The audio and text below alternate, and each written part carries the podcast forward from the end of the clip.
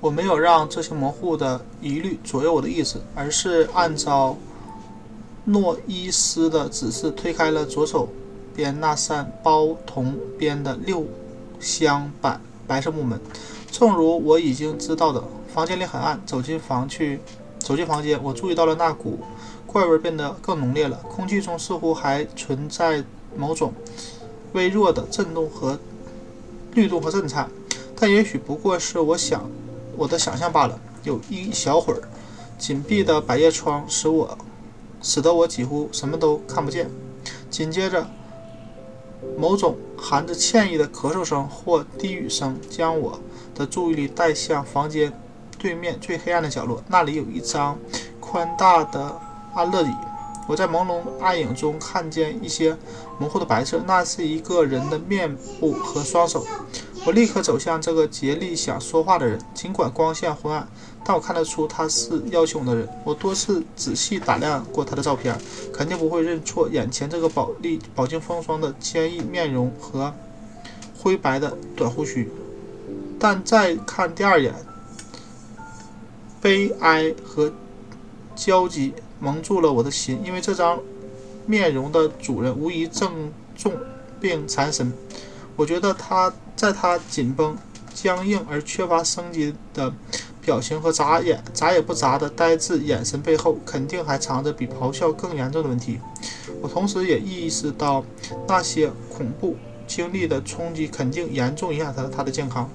毫无疑虑的、毫无畏惧的钻研严禁忌知识，足以击垮任何一名人类，哪怕是年最年轻的人也不例外。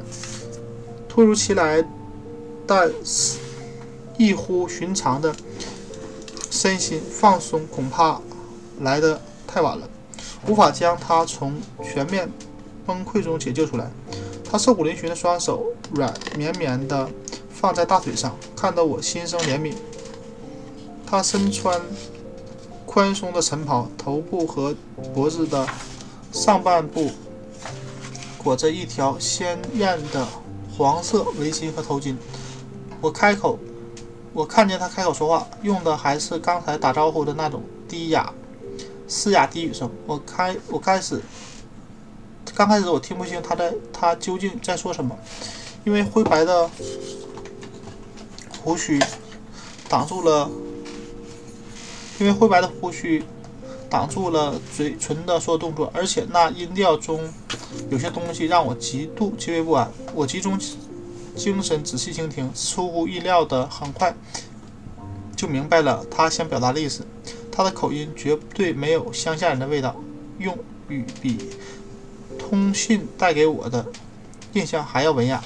我想你就是威尔马斯先生吧？请原谅无法起身，我病得很严重。诺伊斯先生应该已经告诉您了，但我还是忍不住要请你来这一趟。我最后一封信里说的那些事情，我都已经很清楚了。等明天感觉好一些，我还有更多的事情想告诉你。哎呀，和你通讯这么久之后，终于能见面了，我都无法形容我是有多么幸运、幸福、荣幸。那些信件你都带来了吧？对吧？还有照片和唱片。一。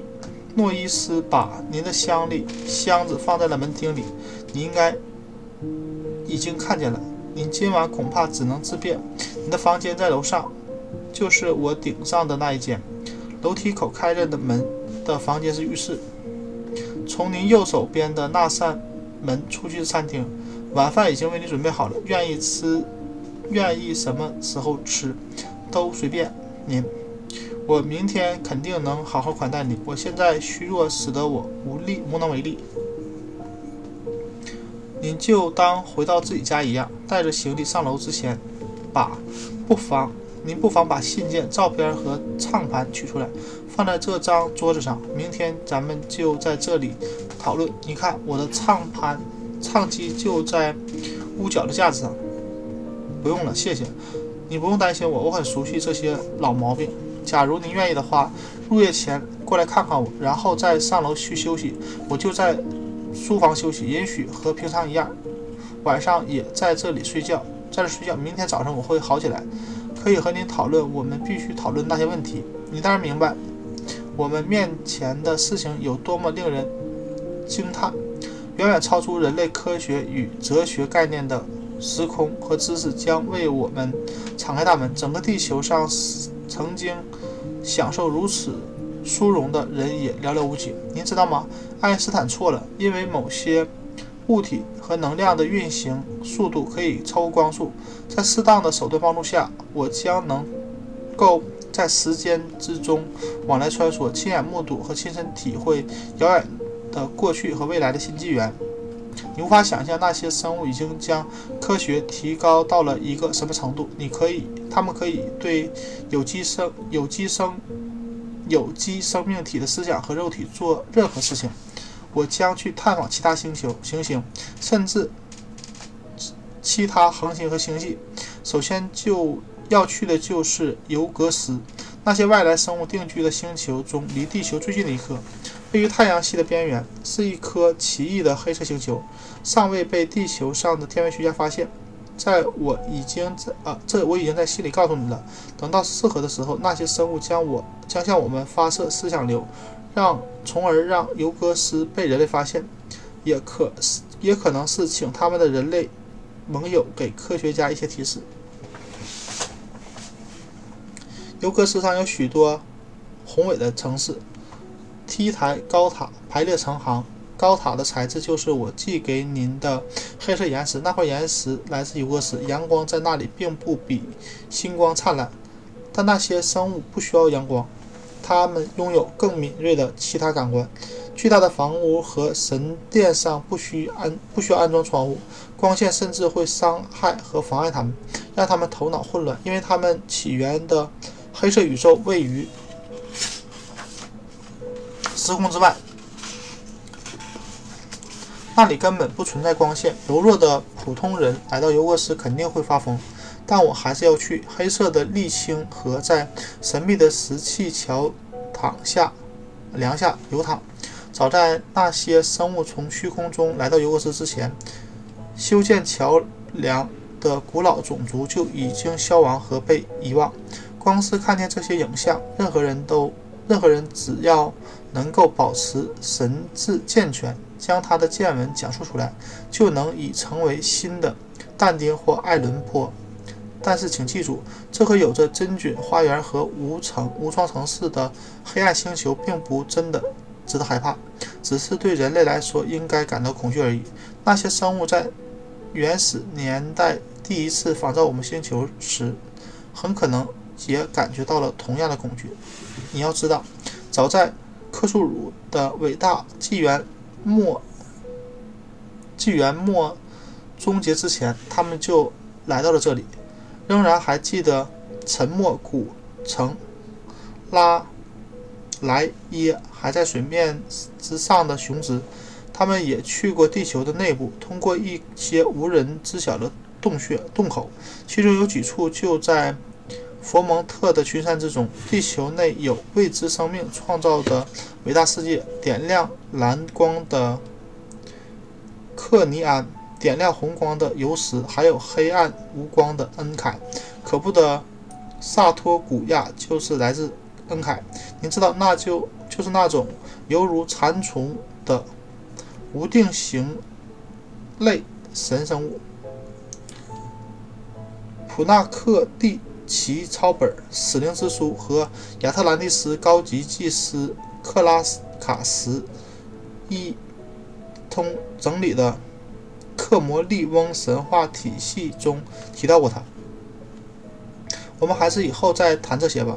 现在已经是下午四点四五点钟了，还您还是先把资料从行李中取出来，再去吃点东西，然后回来舒舒服服的坐下来，我们再继续详谈。我缓缓的转过身。遵从了他的指示，拿来行李箱，取出他要的资料放放下，然后上楼去配给我的房间。路边的转印还记忆犹新。艾克利低声说出的话，给我造成了诡异的影响。他在宇宙，他在字里行间流露出他很熟悉被真菌生命占据的未知星球——禁忌之地尤格斯。这不由得让我毛骨悚然。我很同情艾克利的病情，但不得不承认他伤嘶哑的嗓音既让我怜悯，更让我厌恶。真希望他在谈论尤格斯和他的黑暗秘密时不再那么得意洋洋。给我房间相当舒适，装饰华美，没有霉味儿的霉烂气味，也没有令人不安的震颤感。我把行李放在房间里，下楼和艾利克艾克利打了招呼，然后去用我最后为我准备的晚餐。餐厅就在书房隔壁，再过去就是厨房。餐桌上摆着丰盛的食物，三明治、蛋糕和奶酪等着我去享用。保温瓶和杯碟说明主人也没有忘记热咖啡。美味的晚餐过后，我给自己倒了一大杯咖啡，却发现厨房的高标准在一个小细节上出现了失误。我用调羹尝了一口咖啡，察觉到咖啡有一股令人不快的辛辣味道，于是没有再喝下去。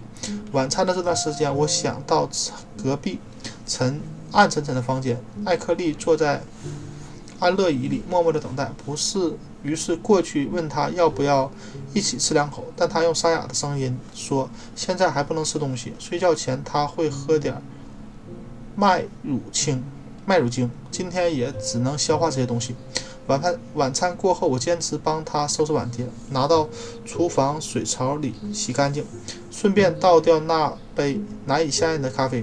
回到昏暗的书房后。我搬来椅子到主人身边，身旁坐下，准备和他聊一些他愿意聊的话题。信件、照片和唱盘还有房间中央的大桌子上，暂时用不上。没过多久，就忘记了那股怪味和奇异的震颤感觉。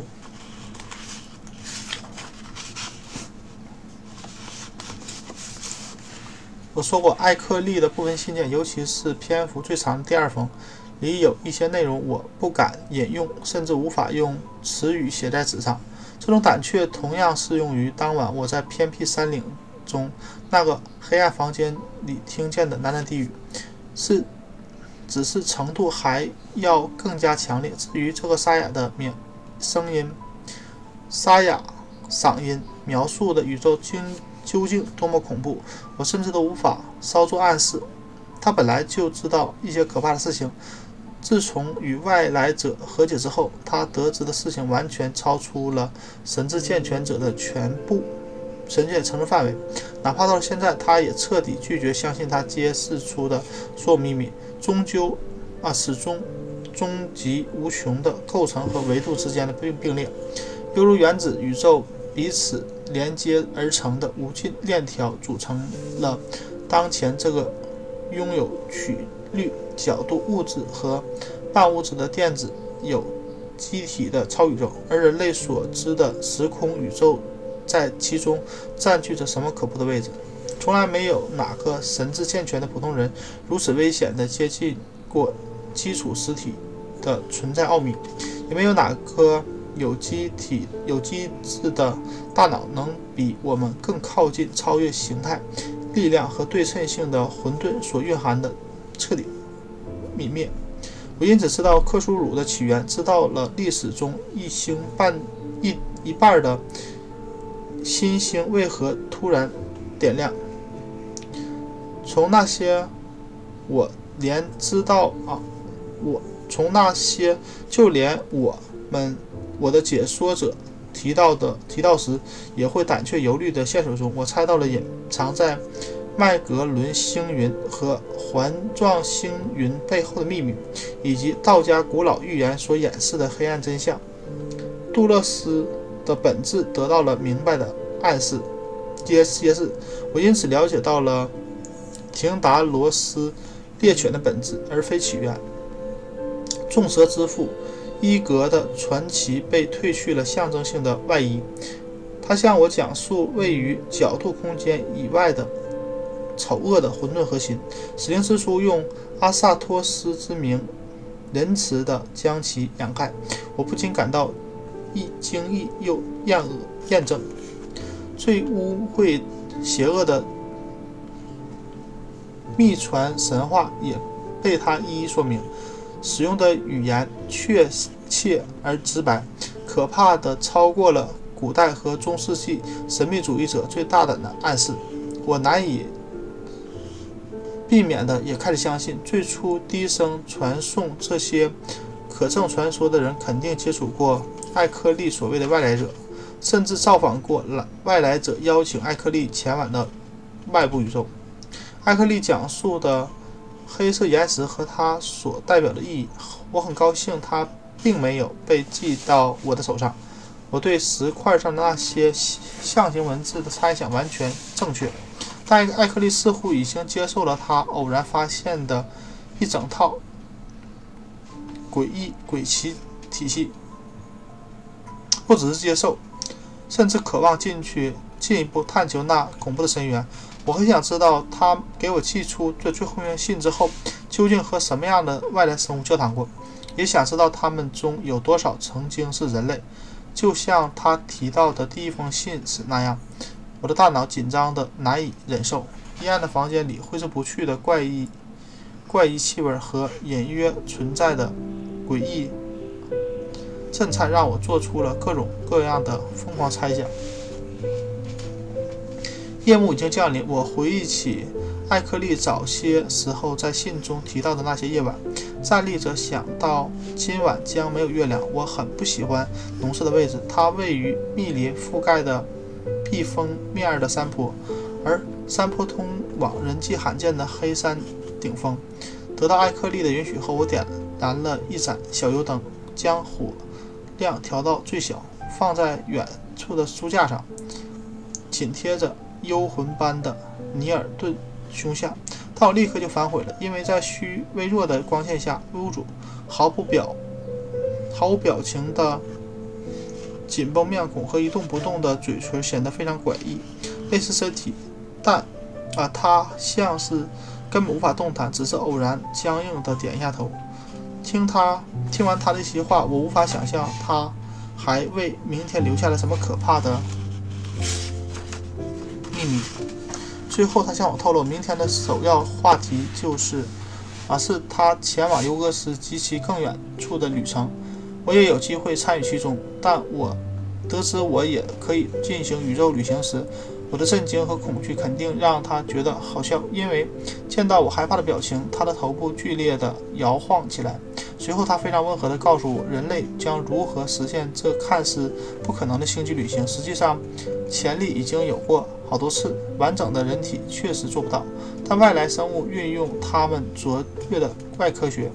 生物学、化学和机械学手段，找到了办法，只运输人类的大脑，而不需要搬运用来维持生命的肉体。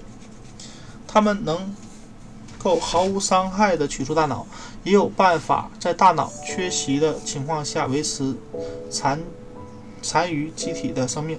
赤裸裸的小小的一颗大脑被装进隔绝隔绝以太的。金属圆筒中浸泡在定期补充的营养液里。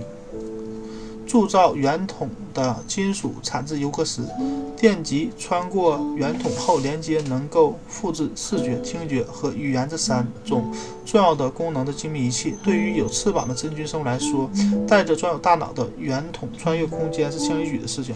来到被真菌生物文明覆盖的星球上，他们可以找到大量可调节的专业设备，连接上圆筒中的大脑，再穿过和。超越时空连接体的旅程的每一个阶段，经过短暂的适应，这些经过星际旅行的大脑都能拥有全部感官和人工生命，只是将肉体换成了机械躯体而已。是否能够成功，这完全不需要担心。艾克利并不害怕这样的壮举，难道不是早已实现过许多次了吗？艾克利终于抬起了一只毫无生气的手。指着房间另一侧高耸的架子，架子上整整齐齐地摆放着十几个圆筒。我从来没见过铸造圆筒那种金属，它们高约一英尺，直径略小于一英尺。每个圆筒朝前的弧面只有三个等边排列的怪异插槽，其中一个圆筒的两个插槽连接着。它背后两个模样古怪的机器，不需要艾克利说明，我也知道，我也能猜到它们的用途。我想，我像得了痢疾似的直打寒战。他那只手指向了墙边的身边的墙角，那里堆着一些复杂的设备和相连的导线与接头，其中有几台像很像圆筒背后的装置。这里有四种设备。威尔马斯，他的他沙哑的声音低语道：“四种，每种对应三个器官，一共十二台设备。所以你知道，那个圆筒里一共有四种生命：三个人类，六个无法无法以肉身穿越太空的真菌生物，两个海王星生物。上帝啊，真希望你能看见他们在自己星球上的形态。剩下的来自银河系外一颗特别有意思的暗星中暗星的中央洞窟。”在圆山内的首要前哨基地里，你时常你时常会见到更多的圆筒和机器。机器有些圆筒装着外宇宙生物的大脑，他们是来自遥远的边疆和盟友的和密探家、探险家，他们的感官与我们所知道的完全不同。那里有特制的机器供他们以合适的方式感知。以及向不同倾听者表达意思。那些生物遍布各个宇宙的大多数前哨基地一样，圆上也是一个交流星际交流的枢纽。当然了，供我体验的只是其中最常见的类型。来，把我的把我指给你的那三个机器搬到桌子上。高的那一个前方有两个玻璃镜透镜。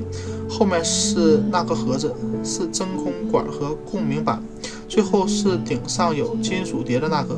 现在去拿贴 B 杠六七与标识的圆筒，站上那张温莎椅，去拿架子上拿，重吗？别担心，确实是 B 六七就好。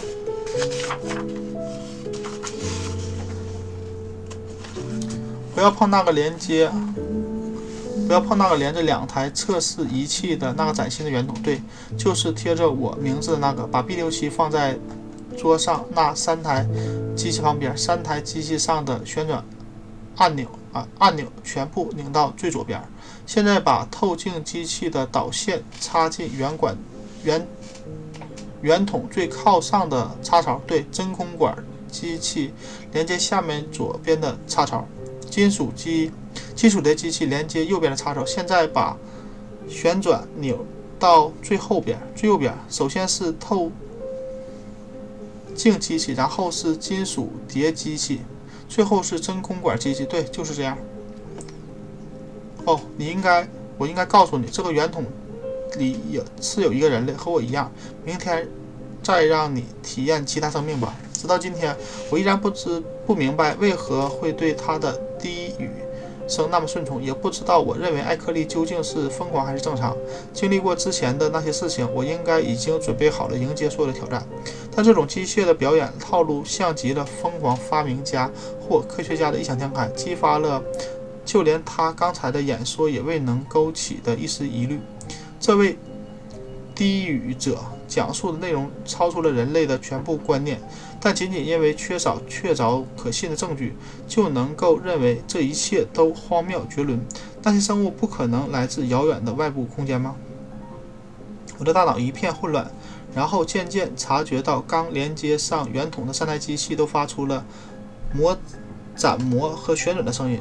这种混合的怪声很快。消失在彻底寂静之中。接下来会发生什么？我会听见说话声吗？假如确实如此，我凭什么能断定那声音不是来自伪装的很巧妙的无线电设备，而说话的人藏在别处，密切观察着我们？即便到了今天，我也不愿意主，不愿意赌咒说肯定听见了这些话，甚至不敢断定我亲眼目睹的究竟是什么奇迹。但当时确实发生了一个。一些事情。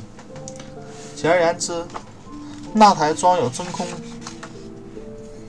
真空管和共鸣板的机器开始说话，流露出的确定感和智慧，毫无疑问地证明了说话者确实在场，而且正观察着我们。这个声音很洪亮，带着金属的质感，没有生没有生命。从发音的每个细节都听得出，它完完全全是机械特征。而无法调整音调和表达情绪，只能可只能以可怕的精确和从容，刺耳滔滔不绝地说个没完。威尔马斯先生，声音说：“希望我没有吓到你。我和您一样也是人类，但我的肉体安放在安放安全的存放在向东一英里半的圆山内，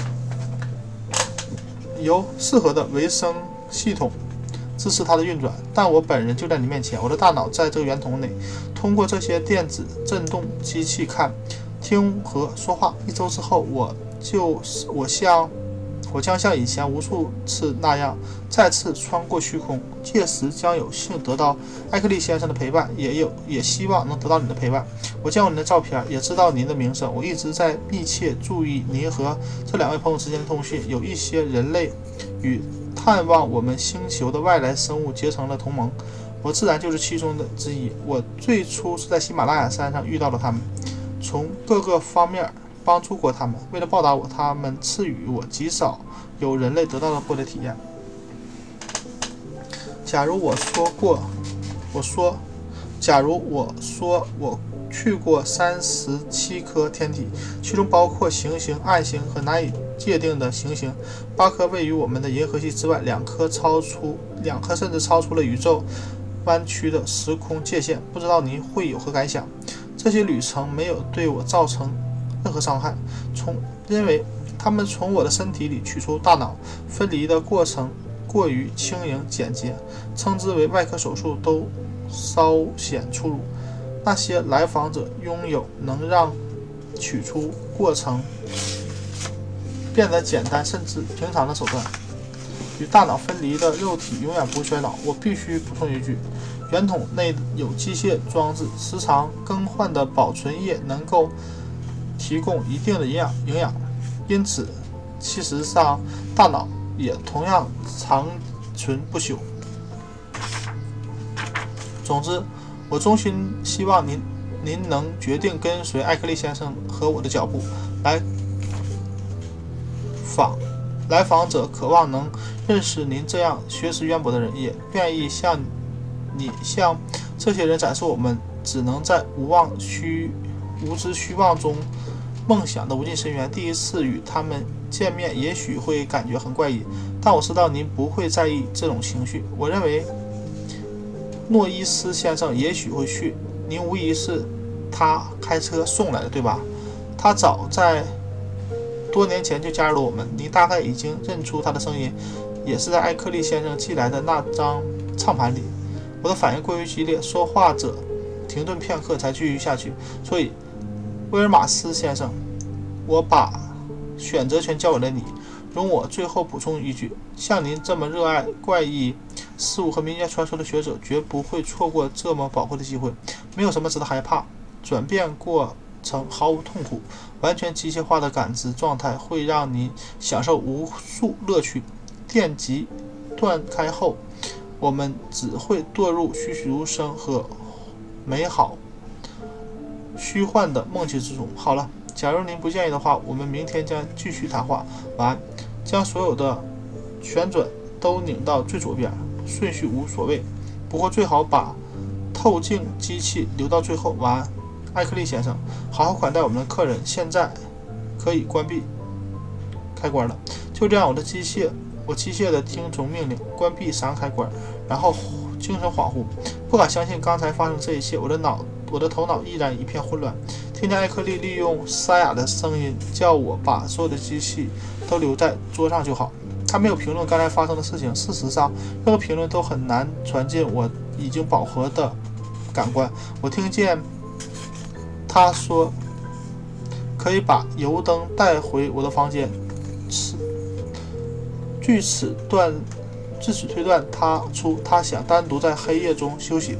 他也确实该休息了，因为从下午到晚上的讲演足以耗尽一个健康人的精力。我的神志依然模糊，向主人道了晚安。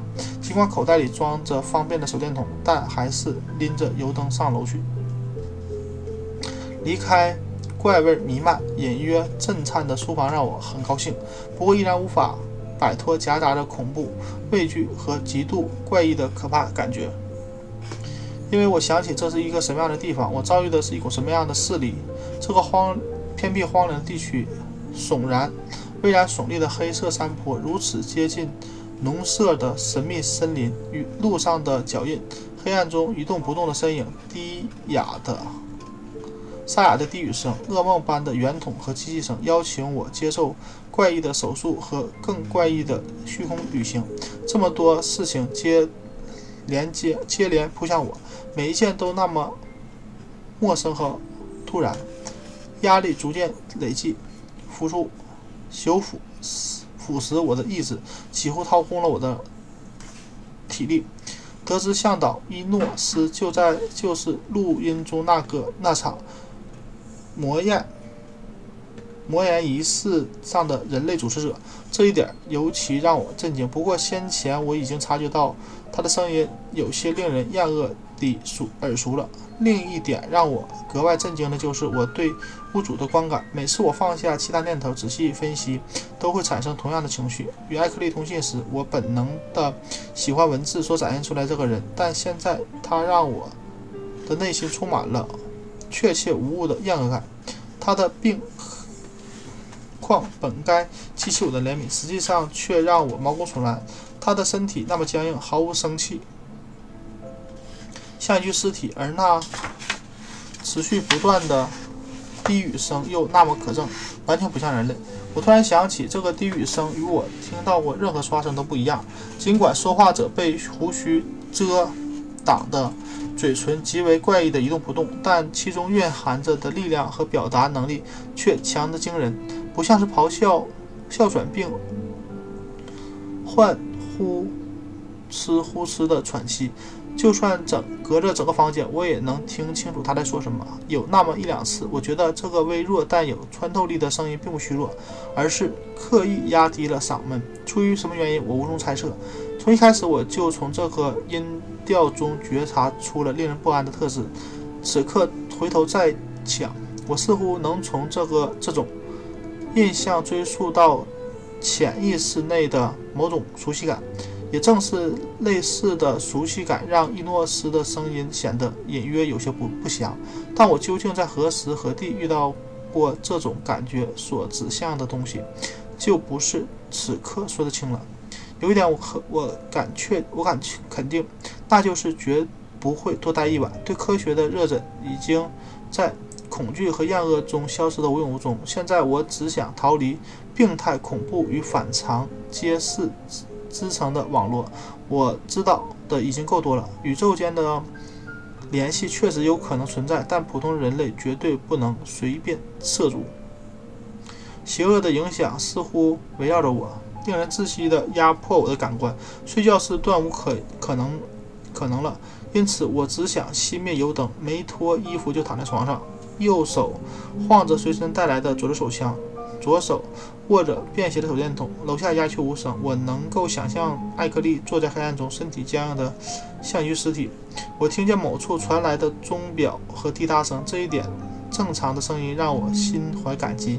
也提醒着我，另有一件事让我感到惶恐不安，那就是完全没有任何动物。我本来就知道附近没有家畜，而此刻我意识到，连野生动物在夜间弄出的熟悉声音也完全不存在。除了远处不可见的溪流发出邪恶的滋水声，这份死寂、怪异的，仿佛星际间的沉默之地，笼罩着这片土地，究竟是来自星空的什么无形瘟疫呢？我记得在古老传说中，狗和其他动物总是憎恨外来者。我再次想到公路上痕迹到底会有什么含义？